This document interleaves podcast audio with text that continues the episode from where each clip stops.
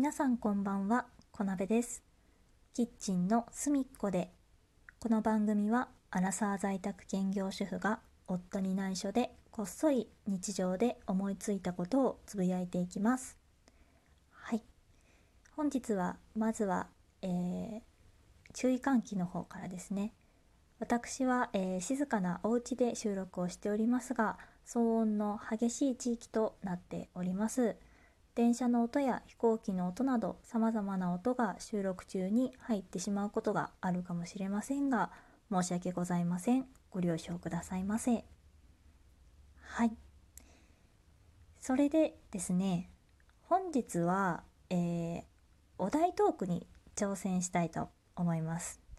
こちらのお題はですねいつも仲良くさせていただいております、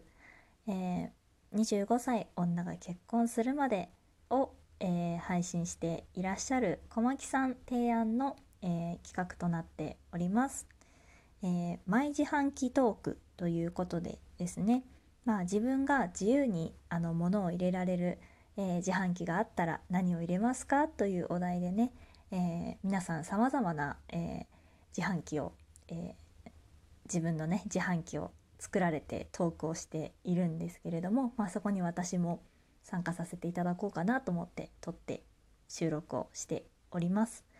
で、えーこの収録はですねあの連続で、えー前回の配信の後に収録をしておりますので申し訳ございませんあのお礼の方はねまた次回改めてあの2つの配信まとめて言わせていただこうと思います。よろしくお願いします。はい。それで、えー、小牧さんがね、あの喋っていらっしゃったのは、5種類のね、飲み物を入れられる自販機が1つと、あとは9種類のお菓子が入れられる自販機が1つっていう形でお話しされていたので、私もそれぞれ、えー言っていこうかなと思うんですが、まあ、ちょっと喋りたいことがいっぱいあるので、いつもよりちょっとだけ早口でえー収録撮っているかもしれませんが聞きづらかったらすみません。ご了承ください。はい。では、えーまず飲み物の方から。5種類の飲み物ということで、えー自販機。で小牧さんはね缶の飲み物。で、えお話しされてたんですけど私はですね私の自販機はあのコップにしてもらおうかなと。プラスチックのコップが出てくる形のものにしてもらおうかなと思います。なぜかというと私がこの飲み物を入れたいものがビールだからです。あのビールと泡がねこうコップから見えるのがいいなと思って。であとこう注いでるところとかが見える自販機が私好きなのであのコップの自販機にしてもらおうと思いました。はい。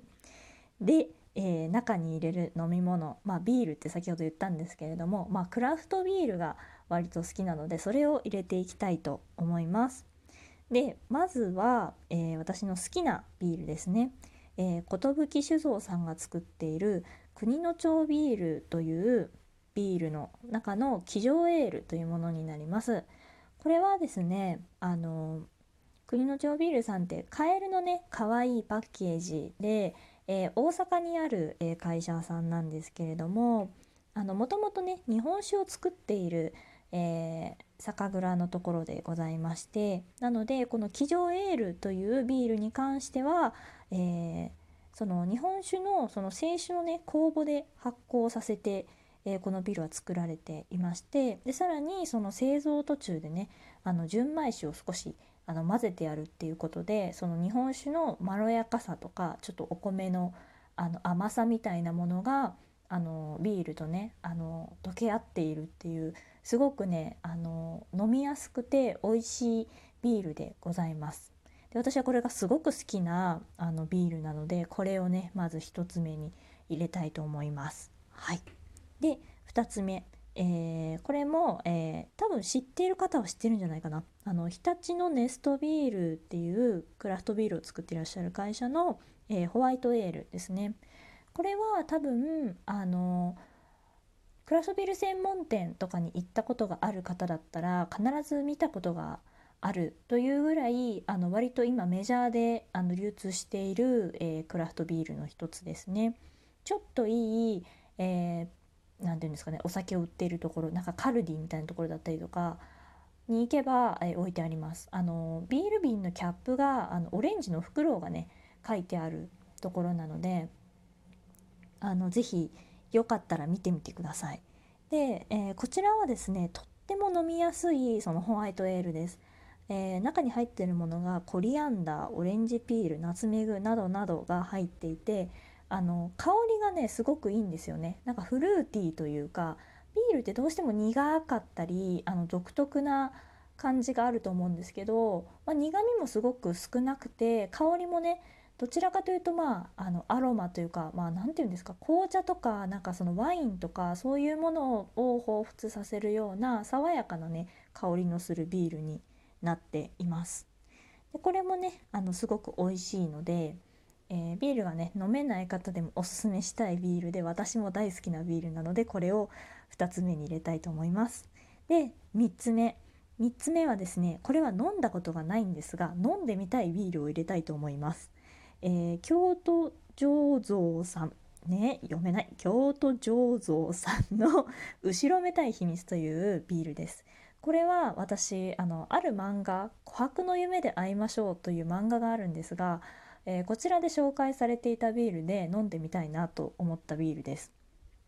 で、えー、まあ、漫画の中ではですねそのクラフトビールのイベントが開催されていて、まあ、ビールをあまり飲まない方にも是非ビールの美味しさを知ってほしいという時にこのビールがおすすめのものとして紹介されていました。でホームページの方を見ていただくとかなりですねそのビールのデザインもすごくおしゃれです。えーと、なんか今までのクラフトビールのイメージってとっても可愛らしい動物だったりキャラクターだったりがポップにね瓶とかのデザインになってたりとかすると思うんですけれどもここの会社の作られている、えー、ビールに関しては結構ね幾何学模様というかあのちょっとデザイン性のあるようなものでシンプル。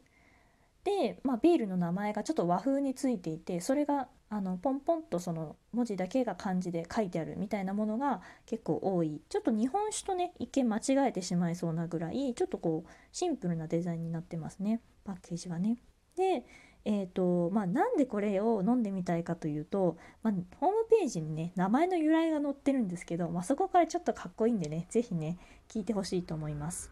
えー、名前の由来秘密とは得てして魅惑的な響きがありますがその秘密が後ろめたいものだとしたらどうでしょう。私はそれこそ見据えるべき事実だと思うのです。なぜならそれこそが本質であるから。ひた隠しにしてきた事実もさらけ出した今ならそれが自分の魅力の一部であるとそう思えるのですというのが名前の由来として書かれていますどういうことかというと実はこの会社さんクラフトビールを作っている会社なんですが自分たちのイベントの打ち上げの際に飲むのはビールではなくてなんとレモンチューハイが最初の1杯目だったそうです。でなぜレモンチューハイを飲むかというと、まあ、苦くなくてでレモンの爽やかさがあってそしていて決して甘くないドライな飲み物でこうさっと喉をね潤したいという気持ちがあってレモンチューハイを飲んでいたそうなんですが、まあ、それを飲みながらこういうビールが作れないだろうかというところに着想を得てこの後ろめたい秘密というビールを作ったそうです。なので、まあ、ビールを作る会社でありながら最初の一杯はレモンチューハイにしてしまっていたという秘密をねあの皆さんに教えつつでもここからね着想を得て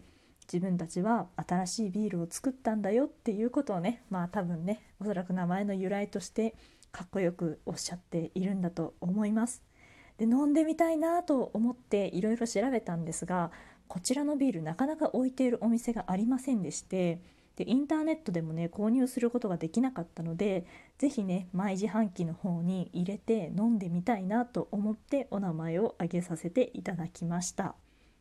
はいここまでが3種類。で4種類目はですね私これ決められなくてというのもあの私結構季節の限定みたいなものがすごく好きなので、ま、できればねその月とか季節の代わりでねちょっと種類を変えてほしいなと思って例えばコンビニで買えるような夜な夜なエールとかあのそういったものも入れてほしいなと思いますしあの恵比寿みたいなものとかねモルツだったりとかねそういうのもやっぱり入れてほしいなと思うのでちょっとここはね季節代わりにできる ビールっていうのをちょっとね自分の自販機だからね意識を入れといてほしいなと思います。で最後最後はですねビールではなくてあのペリエをね入れてほしいんです。でなんでペリエかっていうと私ペリエも飲んだことがないんですけど、まあ、ペリエってあの炭酸水ですね。あの将棋で有名なひふみん。ひふみさんがね ちょっと名字忘れちゃった。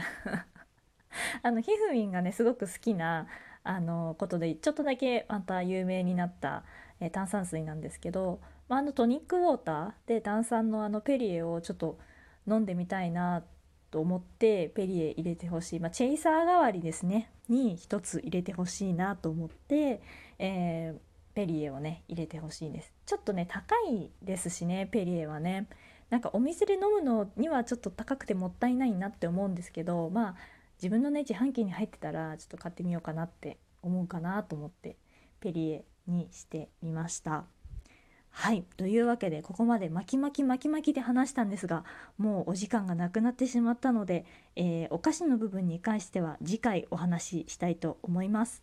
えー、ここまでご清聴いただきましてどうもありがとうございます。本日は毎自販機トークということでお話しさせていただきました。もしよろしければラジオトークのアプリからリアクションや、えー、質問でお便りなど送っていただけると大変嬉しいです。またツイッターの方でも更新情報や、え、ライブの情報など載せておりますのでよろしければご覧くださいませ。それではまた次回、えー、次回はお菓子のね自販機投稿いたしますのでぜひぜひよろしくお願いいたします。またね